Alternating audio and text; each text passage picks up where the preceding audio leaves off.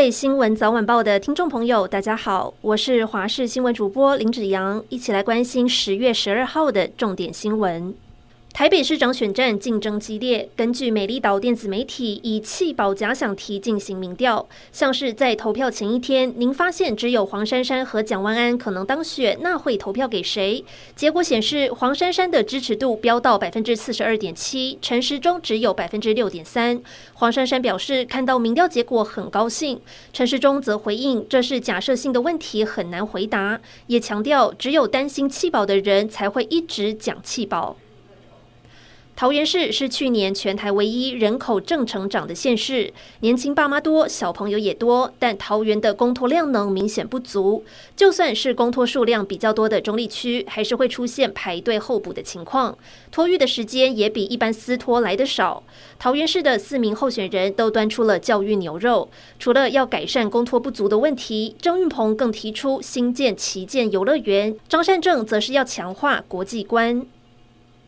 台北市万华一名陈姓角头，四年前在青山宫绕境活动开枪寻仇，流弹还波及无辜民众，造成一死一伤。法院判他十年徒刑定谳。然而就在案件审理期间，他又涉嫌到建筑工地勒索、放置爆裂物，遭到起诉。一审后以五万元交保。如今他利用入狱前的空窗期弃保潜逃。现在院方不但要没收保证金，检方也对他发布通缉。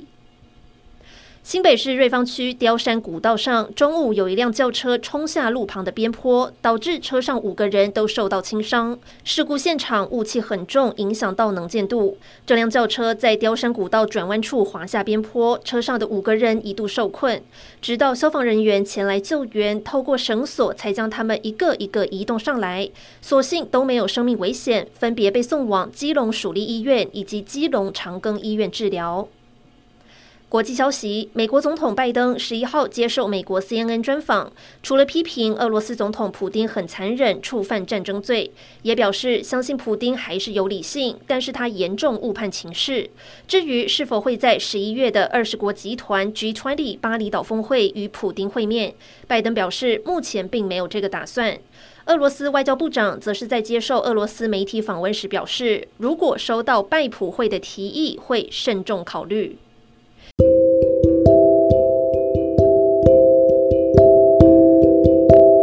以上就是这一节新闻内容，感谢您的收听，我们下次再会。